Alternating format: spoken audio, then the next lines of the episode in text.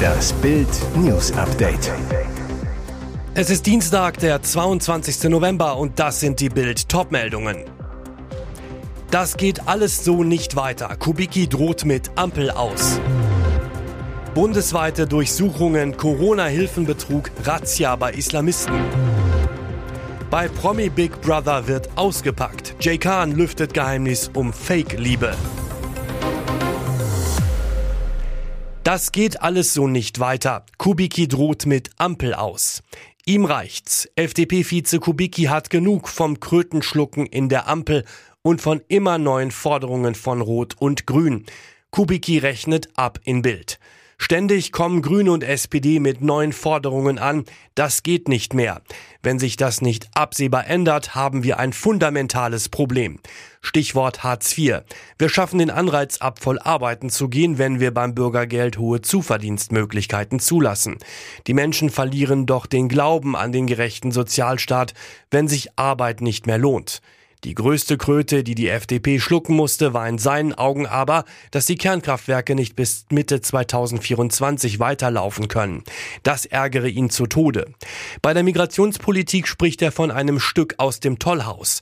Von Staatswegen ein Flüchtlingsschiff im Mittelmeer für private Seenotrettung zu finanzieren, sei komplett gegen die Interessen der südlichen EU-Staaten und auch gegen unsere eigenen so Kubiki.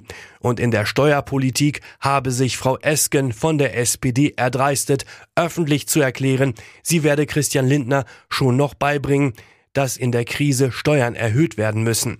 Kubiki stinksauer, das geht alles so nicht weiter. Bundesweite Durchsuchungen, Corona-Hilfenbetrug, Razzia bei Islamisten. Razzia am Dienstagmorgen wegen Corona-Hilfebetrugs.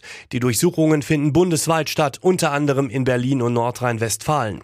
Allein in der Hauptstadt werden 59 Objekte durchsucht, unter anderem im Ortsteil Wedding. Die Durchsuchungen richten sich nach Bildinformationen gegen Islamisten. Es geht um den Vorwurf des Subventionsbetrugs. Die Verdächtigen sollen Corona-Hilfen zu Unrecht beantragt haben. Es soll sich bei den Durchsuchungen jedoch um einen bundesweiten Einsatz handeln. Haftbefehle wurden Bildinformationen zufolge nicht vollstreckt. Ein weiterer Schwerpunkt der Durchsuchungen soll Nordrhein-Westfalen sein. Seit dem 11.06.2020 gibt es beim Berliner LKA 82 die Ermittlungsgruppe Krone. Sie kümmert sich um die betrügerische Beantragung von Soforthilfen durch Personen des islamistischen Spektrums. Klatsche beim Bildungsvergleich. Warum sind deutsche Schulen so schlecht? Mieses Zeugnis für deutsche Schulen. Eine Studie des Instituts für Wirtschaftsforschung zeigt, 23,8 Prozent aller Schüler erreichen keine grundlegenden Fähigkeiten, die in der Schule vermittelt werden sollen. Deutschland weltweit abgehängt auf Platz 30. Woran liegt der Bildungsabsturz ins Mittelmaß? Diplompsychologin Anke Precht erklärt in Bild, die Schüler sind schlicht nicht mehr motiviert, Erfolg in der Schule zählt nicht mehr. FDP-Bildungssprecherin Ria Schröder kritisiert den Modernisierungsstau, spricht von Schulen von vorvorgestern.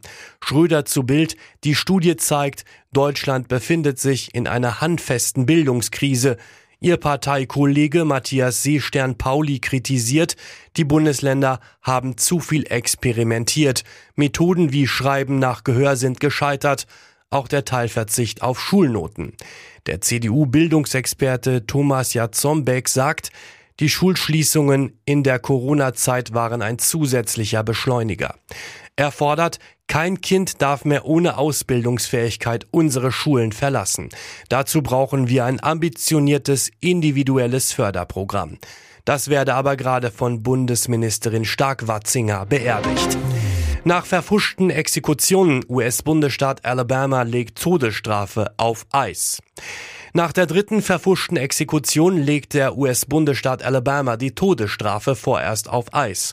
Alabamas Gouverneurin Kay Ivey beantragte am Montag eine Hinrichtungspause und ordnete eine Überprüfung des staatlichen Systems zur Vollstreckung der Todesstrafe an. Erst vergangenen Donnerstag war die Giftexekution des Mörders Kenneth Eugene Smith gescheitert. Das Büro der Gouverneurin forderte Generalstaatsanwaltschaft Steve Marshall auf, die Anträge auf Hinrichtungstermine für zwei Häftlinge zurückzuziehen. Außerdem solle die Gefängnisbehörde den Hinrichtungsprozess des Bundesstaates einer vollständigen Überprüfung unterziehen. Der Fall von Kenneth Eugene Smith war der zweite in den vergangenen zwei Monaten und der dritte seit 2018 in Alabama, in dem es nicht gelang, einen zur Todesstrafe verurteilten Häftling wie geplant zu exekutieren. Im Juli wurde eine Hinrichtung vollstreckt, allerdings mit dreistündiger Verzögerung, da es, wie bei Kenneth Eugene Smith, Schwierigkeiten beim Anlegen der Infusionsleitung gab. Bei Promi Big Brother wird ausgepackt. Jay Khan lüftet Geheimnis um Fake-Liebe. Auch am Montagabend gaben sich im Promi Big Brother Haus Freud und Leid wieder die Klinke in die Hand, während Nacktschnecke Michaela Schäfer sich wegen akuter Verklebung von ihrer Haarpracht verabschieden musste, hatten andere Bewohner das Bedürfnis, intime Geständnisse abzulegen. Wieder andere packte der Reinlichkeitsfimmel, der auch vor Mitbewohnerinnen Schlüpfern nicht Halt machte. Und Jay Khan thematisierte eine Geschichte, die längst verjährt ist, seine Fake-Beziehung im Dschungelcamp vor fast zwölf Jahren. Damals wurde behauptet, seine Affäre mit Indira Weiss vor laufenden Kameras sei abgesprochen gewesen. Jay nutzte die Gunst der Big Brother Stunde, um gegenüber Sportmoderator Jörg Dahlmann felsenfest zu behaupten, ich habe keine Silbe mit dieser Frau gewechselt, bevor ich die in dem Format kennengelernt habe. Ihn hatte angeblich plötzlich das Verlangen übermannt. Die Gefühle waren echt. Wir waren damals in einer Extremsituation und ich wollte einfach ein bisschen Spaß haben. Mehr dazu lesen Sie auf Bild.de. Und jetzt weitere wichtige Meldungen des Tages vom Bild Newsdesk. Am Mittwochabend kommt der Vermittlungsausschuss im Bundesrat zusammen und will das umstrittene Bürgergeld auf den Weg bringen. Seit einer Woche haben sich Ampel und Opposition an den Plänen für die Sozialleistung, auf die 5,3 Millionen Menschen in Deutschland angewiesen sind, abgearbeitet. Jetzt das Finale im Dauerstreit. Bisher blockieren die Länder die neue Stütze. Eine Begründung, zu wenig Anreize, einen Job aufzunehmen. Tagelang wurde geheim verhandelt. Bild erfuhr jetzt, es soll eine zustimmungsfähige Lösung geben. Erste Ergebnisse sollen am Dienstag zu Papier gebracht werden. Offenbar soll es nun doch Sanktionen ab Tag 1 geben, eine Bedingung der Union. Heißt, Stützeempfängern, die zum Beispiel Jobtermine verweigern, soll direkt Geld gestrichen werden. Sozialminister Hubertus Heil wollte Strafen erst nach sechs Monaten.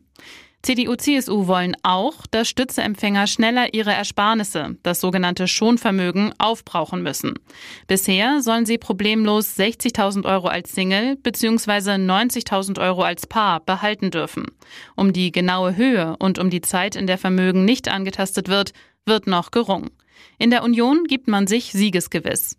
Es bleibt im Wesentlichen bei Hartz IV, nur der Name ändert sich. Fördern und fordern bleibt, heißt es in der CDU-Spitze.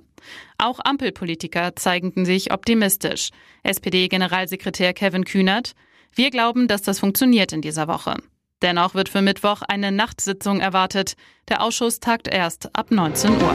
Diese Frau setzt ein Zeichen. Die ZDF-Kommentatorin Claudia Neumann ist bei der WM in Katar im Einsatz. Dort kommentiert sie am Montagabend das Spiel zwischen den USA und Wales. Zu Beginn setzt sie ein Outfit-Statement. Neumann sitzt mit einem schwarzen Shirt mit Regenbogenfarben-Logo im Stadion. An ihrem Arm hat sie eine Armbinde, ebenfalls in den Farben, die für Vielfalt und Toleranz stehen. Sie begrüßt die Fernsehzuschauer mit diesen Worten. Willkommen hier im Ahmad Bin Ali Stadion zu Spiel 3 an Turniertag 2. Es hätte ein legendärer, ein stolzer WM-Tag werden können so aber verbringen wir ihn alle mit den Diskussionen um die Solidaritätsbekundungen, die wir an einer Stelle gesehen haben, nämlich heute bei der Mannschaft des Iran.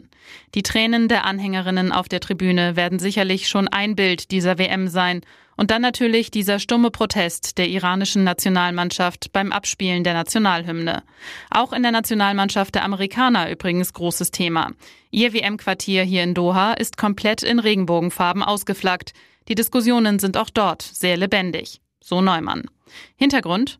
Deutschland und sechs weitere Nationen kuschten am Montag vor der FIFA, verzichten bei der WM in Katar auf die One Love Binde als Zeichen gegen Diskriminierung und für Vielfalt. Frau Trapp ist da. Isabel Goulart, die Verlobte von Nationalkeeper Kevin Trapp, traf als erste im Hilton Hotel der Spielerfrauen ein. Bild begrüßte das brasilianische Topmodel. Goulart, ich bin sehr aufgeregt. Doch für Goulart hatte es auf der Anreise einen Schockmoment gegeben. Noch vor dem Abflug war dem brasilianischen Model in ihrer Heimat in Paris ein Zahn rausgebrochen. Nach schneller Behandlung in Frankfurt flog Goulart zurück nach Paris. Mit strahlend weißen und vollständigen Zähnen grinste sie anschließend in die Kamera und schrieb auf Instagram, zurück nach Paris und in ein paar Stunden nach Doha. Neben Goulart, ebenfalls schon bei der WM in Doha vor Ort, Laura Winter, frisch verlobt mit Jonas Hofmann, sowie die Freundinnen von David Raum und Lukas Klostermann. So begann die wahre Liebesgeschichte von Laura Müller und dem heute umstrittenen Sänger Michael Wendler. Bisher haben beide behauptet, dass sie sich im Sommer 2018 das erste Mal getroffen hätten. Da sei die Schülerin bereits volljährig gewesen. Doch nach Bildrecherchen vor Ort hat das mittlerweile verheiratete Paar da etwas geflunkert.